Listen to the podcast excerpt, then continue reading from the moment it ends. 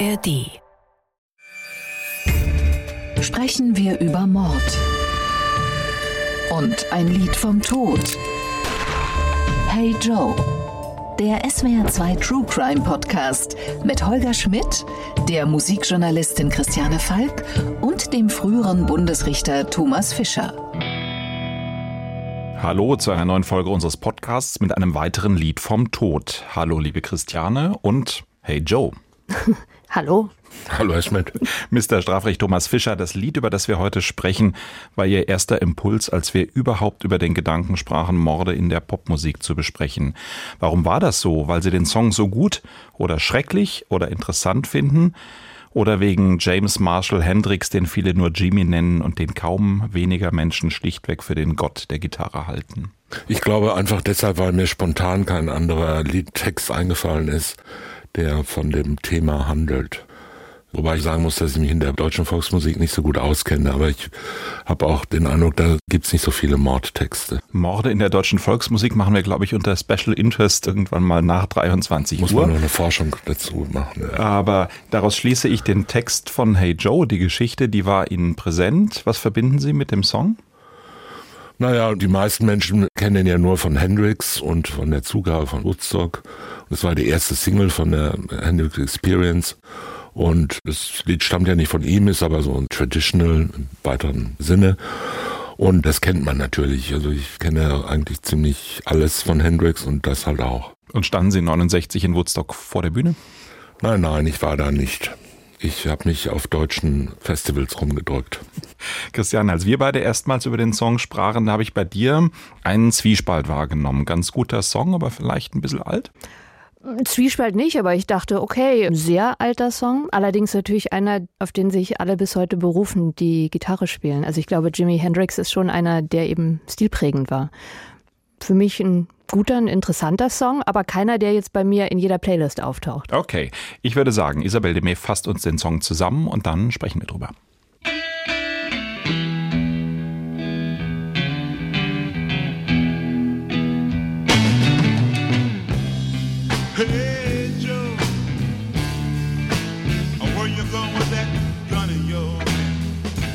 Der Talentsucher Dick Rowe von der Plattenfirma Decca winkt ab. Er möchte den Mitzwanziger Jimi Hendrix nicht unter Vertrag nehmen. Damit ergeht es Hendrix wie den Beatles. Rowe sieht in ihm kein Potenzial und möchte den Song Hey Joe nicht veröffentlichen. Anders die Plattenfirma Polydor. Im November 1966 spielt Jimi Hendrix seine Version ein. Einen Monat später wird sie veröffentlicht. Hey Joe ist ein Cover. Viele Musikkenner gehen davon aus, dass der Folksänger Billy Roberts Jr. das Lied Anfang der 60er komponiert hat. Verschiedene Künstler und Bands nehmen es in der Folgezeit auf. Doch erst die Version von Jimi Hendrix wird ein Erfolg. Im Text des Songs geht es darum, dass ein eifersüchtiger Mann den Mord an seiner Frau ankündigt, die offenbar fremdgegangen ist. Nachdem er die Tat dann tatsächlich begangen hat, will er in Mexiko untertauchen. Jimi Hendrix übernimmt im Song sowohl die Rolle des Ehemanns als auch die eines Kommentators.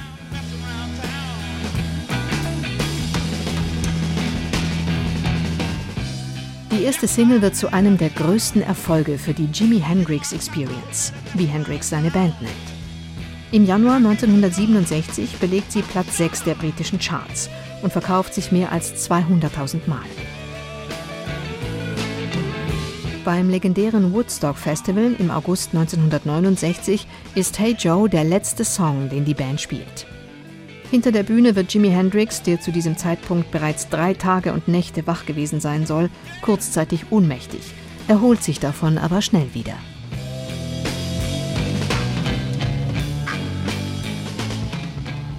Thomas Fischer, gleich sprechen wir über den Mord in dem Song, aber wollen wir kurz schnell die möglichen Betäubungsmitteldelikte abräumen?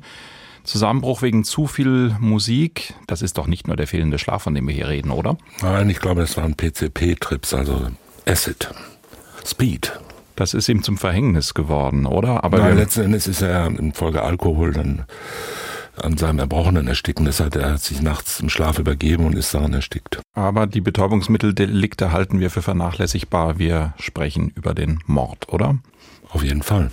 Christiane, der Song, eine kurze Einführung von Isabelle de May haben wir gehört. Was ist für dich das Besondere? Was ist vielleicht auch für die Karriere von Jimi Hendrix das Besondere an dem Song? Also an dem Songtext würde ich vielleicht erstmal kurz was anmerken wollen. Und zwar finde ich interessant, dass man die Handlung in wenigen Sätzen zusammenfassen kann. Das ist bei vielen anderen Songs über Mord nicht so, aber hier kann man eben wirklich sagen, es ist ein eifersüchtiger Mann. Seine Frau war ihm untreu.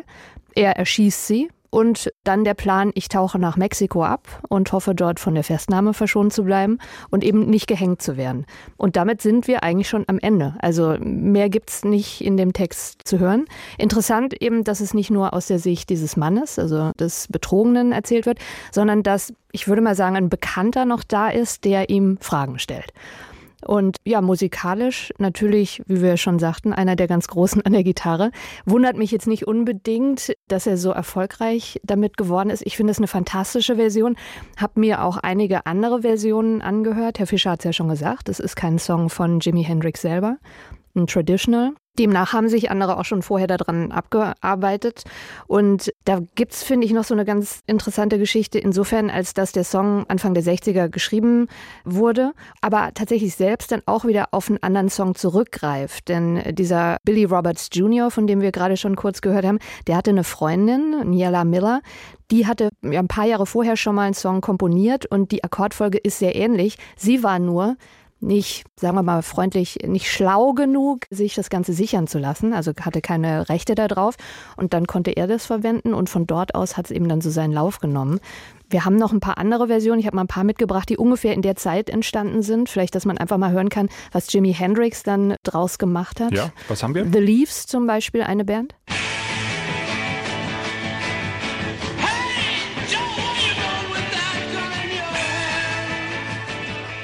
Das wäre jetzt so eine Version, die ordentlich nach vorne geht. Also unterscheidet sich da schon mal stark von Jimi Hendrix. Eine andere Band, die sich auch dran gemacht hat, die Safaris.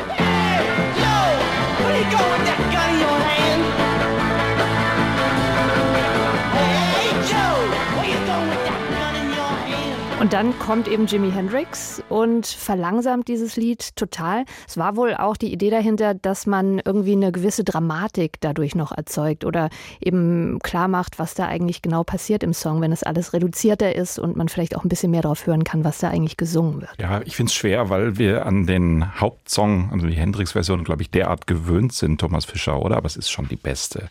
Wir wollen das jetzt nicht tauschen gegen eine andere Version, oder? Nein, ich, ich brauche das nicht. Nein, das ist alles gut so, ja.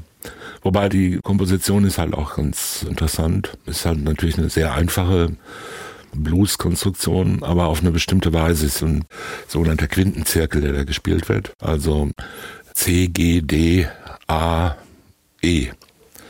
Wobei die letzten vier Akkorde E viermal wiederholt werden, die Takte. Und das Ganze bringt so eine sehr starke Spannung da rein, weil die im Blues ja typische Subdominante sich immer so nur aus dem Rückschluss ergibt. Also er spielt die Tonika, dann spielt er die Dominante, dann davon wieder die Dominante, die könnte aber dann gleichzeitig die Subdominante von was anderem sein. Also er vermischt die Dinge so, also der Song, nicht Hendrix, sondern das ist die Komposition, die Akkordfolge. Und die bringt da diese Spannung rein, indem sie so ambivalent ist. Man empfindet es als Blues. Es ist aber ein sehr vertrackter Blues, insoweit, weil er so extrem vereinfacht ist. Quintenzirkel.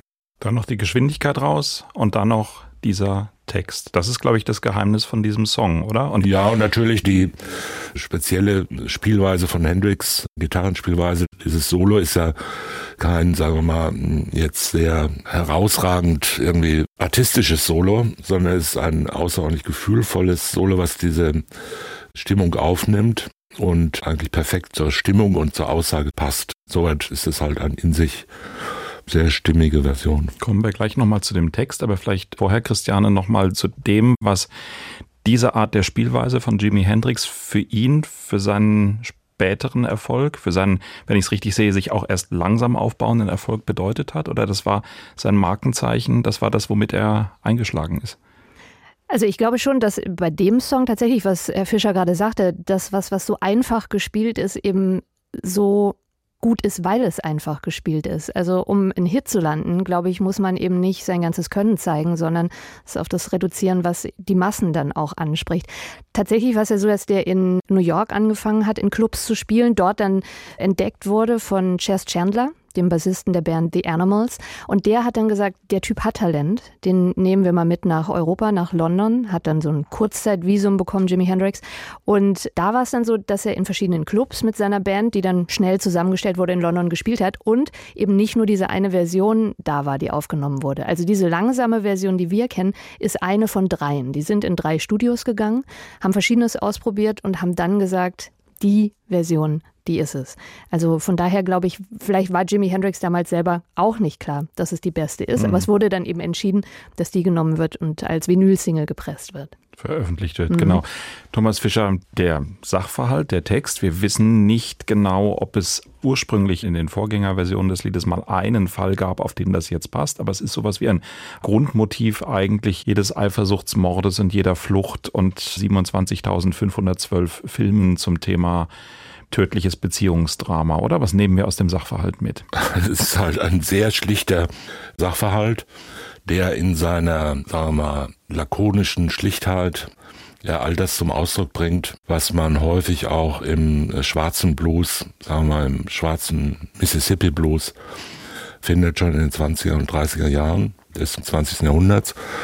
Und auf solche Bilder spielt es halt an. Nicht? Also es geht halt um eine extrem dramatische Situation, die sowohl für den Täter als auch für das Opfer, als auch für die Zukunft, als auch die Vergangenheit wird ja praktisch nur angedeutet. Und dahinter stehen halt schwerwiegende Erfahrungen und Enttäuschungen und große Gefühle. Und das alles wird in diesen Texten und auch in der Musik ja letztendlich nur angedeutet.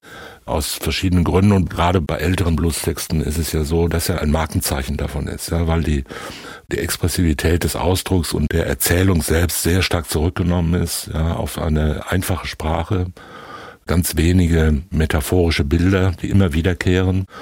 Und eine Stimmung der Unausweichlichkeit und der Schicksalhaftigkeit, äh, da ja immer herrscht, die eine Erfahrung, eine Lebenserfahrung von Gewalt und Chancenlosigkeit auch ist. Auch das spielt ja hier alles in der Konnotation eine Rolle. Das spürt man ja. Und insoweit ist es ja so, dass man sich schwer vorstellen kann, dass das jetzt einfach irgend so ein sagen wir mal, so ein Hillbilly weißer Country-Sänger singt, obwohl die ja in den Teilen dieser Abteilung durchaus sowas auch zu bieten haben. Aber man identifiziert es, glaube ich, spontan und intuitiv sofort mit, mit schwarzem Blues. Mhm. Ich würde zustimmen, wenn wir über schwarzen Blues insgesamt sprechen. Aber jetzt hier auf den Sachverhalt bezogen ist es ja schon ziemlich, also vorsichtig wär, formuliert wäre es lamoyant, aber es ist ja, also wir reden doch über einen Mord, den er begangen hat und er versucht sich da irgendwie halb gar zu rechtfertigen, zu fliehen. Also das Mitleid will nicht so richtig aufkommen. Nein, oder? Äh, er ist auch nicht selbstmitleidig, glaube ich. Es geht auch nicht darum, dass er im Zuhörer Mitleid erregen will, sondern ich meine das nur als Stimmung. Mhm. Also es ist ja eine, die Botschaft ist ja so, ich sah meine Frau mit anderen Männern rummachen, ich habe sie erschossen, ich muss fliehen, damit No Hangman mich finden kann und mir keinen Rope um meinen Hals legt und mich nicht aufhängt. Und das ist mein Leben. Und das ist so und das bleibt so. Und da genau. gibt's keinen Ausweg mehr. Aber ich vermisse so ein bisschen, ich habe getötet und bin schuldig. Ja, aber das muss man ja auch nicht sagen. Also man weiß es ja auch nicht. Wir können ja nicht verlangen von den Mördern, dass sie jetzt Schuldbekenntnis-Songs schreiben. Ja? Also ich finde tatsächlich auch, dass gar nicht die Rolle von ihm so äh, seltsam ist, sondern von dem, der die Fragen stellt. Weil wenn mir dann einer erzählen würde, also meine Frau hat mich betrogen und dann habe ich beschlossen, die bringe ich um und jetzt haue ich nach Mexiko ab. Selbst wenn ich den Menschen wirklich nett finden würde, würde ich, glaube ich, in dem Moment denken, okay, ich glaube, ich schalte mal die Polizei ein oder versuche irgendwie da was zu regeln, was vielleicht ein bisschen, äh, ja. Wo bekomme ich eine Grenzkontrolle her? so ungefähr. Also die Rolle finde ich eigentlich fast die interessantere. Ist das der Grund, Christiane, warum der Song sich vielleicht am Anfang gerade auch in den USA ein bisschen schwer getan hat, dass er auf eine gewisse Weise sehr explizit war und dass er diese Tötung, die Untreue zum Thema hatte und nicht in dem Maße massenkompatibel war, wie sich das vielleicht auch die Plattenfirma gewünscht hätte? Habe ich mich auch gefragt. Ich war ja nun in der Zeit noch nicht am Leben, aber könnte mir vorstellen, nachdem ich dann später länger in den USA war, dass es ja schon ein sehr prüdes Land ist. Also sagen wir mal, wenn man betrügt, dann am besten im Geheimen. Töten, gut, Waffen sind ja nun, wissen wir bis heute, dort durchaus in der Gesellschaft vertreten, aber jetzt natürlich auch nicht immer nur mit großer Begeisterung. Also ich glaube schon, dass die Themen in den USA schwieriger angekommen sind. In London, wo er aufgenommen hat, da hat er direkt mit dem Song auch live für Begeisterung gesorgt. Dann kam er in die Charts in Großbritannien, in Europa. Da lief es alles besser. Also ich glaube schon, dass je nach Publikum, genauso wie bei einem anderen Song, den wir schon mal besprochen haben, I Don't Like Mondays, dasselbe ist, also Moment, hier ist ein Shooting, davon wollen wir aber in Amerika erstmal nichts wissen. Also ich glaube, hat schon was mit dem Land zu tun, ja. Und dann haben wir am Ende das große Thema der Todesstrafe, Thomas Fischer. Er versucht, über die Grenze zu kommen, um der Todesstrafe zu entgehen. Auch das ein großes Thema, so nach dem Motto, ich laufe hier um mein Leben, an Kritik an der Möglichkeit der Todesstrafe. Was können wir dazu noch sagen? Alles, was man sich dazu überlegt, sind ja nur Reflexionen. Also es steht ja nicht in dem Songtext selbst drin. Ja, also im Text selbst kann ich keine Kritik erkennen, sondern eine eher fatalistische Einstellung dazu, dass halt diese Gewalt auf allen Seiten besteht. Also er selber, der Protagonist, Joe, übt Gewalt aus hat sich selbst einer, sagen wir mal, Verletzung ausgesetzt gesehen, egal wie man die jetzt bewertet. Das muss man nicht erörtern, dass das jetzt irgendwie unmoralisch ist, jemanden aus Eifersucht zu erschießen. Und das wird mit Gewalt beantwortet. Wir reden ja von den USA, das heißt einer durch und durch Gewalt geprägten Gesellschaft die das auch in ihren Strafabteilungen und Strafvollzugsformen begeistert durchlebt mit exzessiven Gefängnisstrafen und äh, in vielen Bundesstaaten auch noch der Todesstrafe, damals ja noch viel mehr.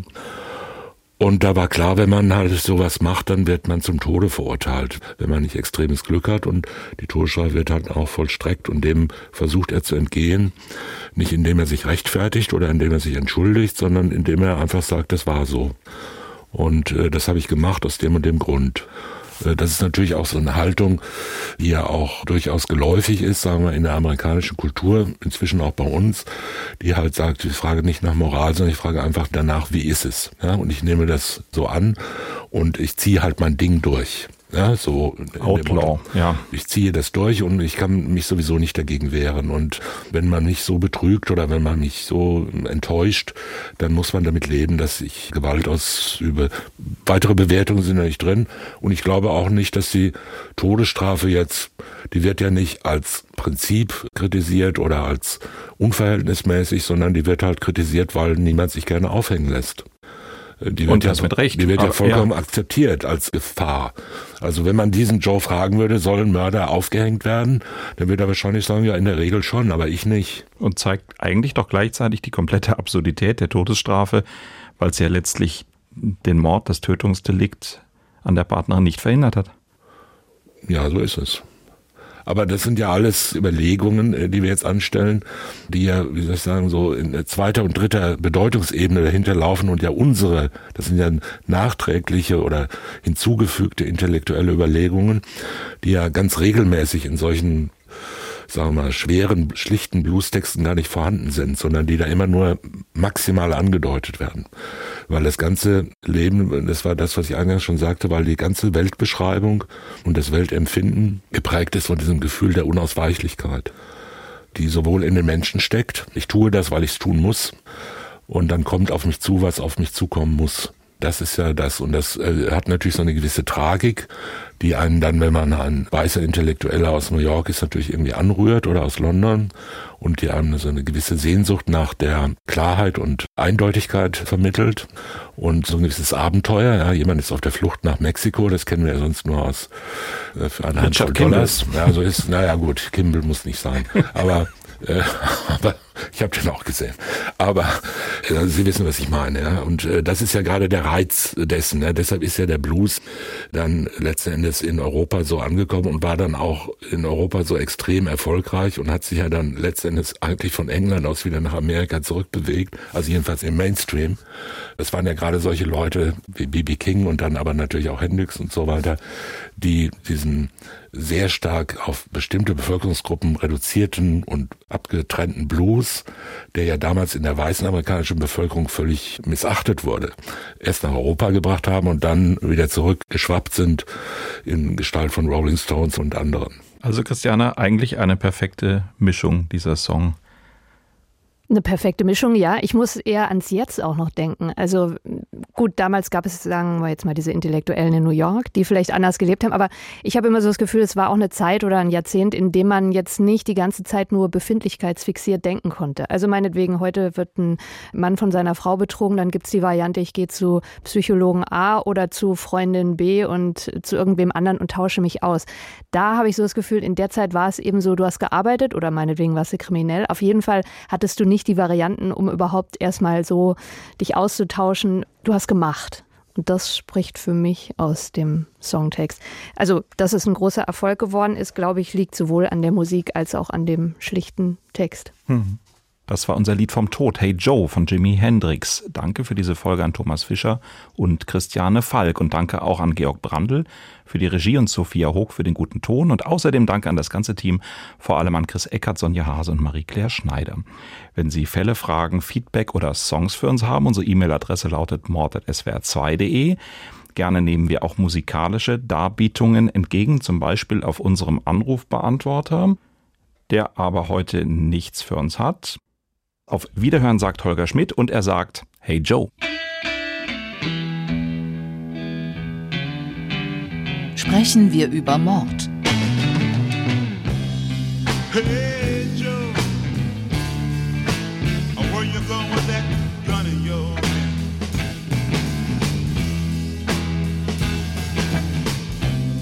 Hey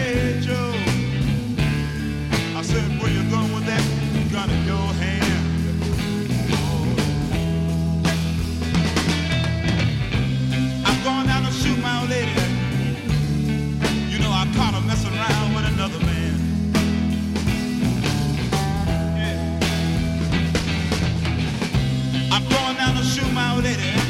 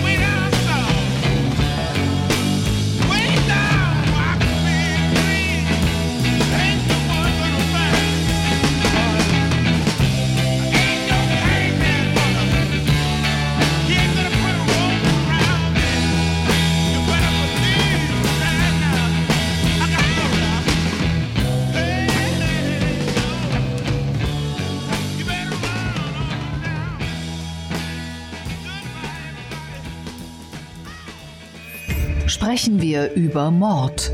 Sie hörten einen Podcast von SWR2. In der nächsten Folge geht es um den Mord an der zwölfjährigen Luise. Was passiert, wenn Kinder Kinder töten? Das komplette Podcast-Angebot auf swr2.de. SWR 2 Kultur neu entdecken.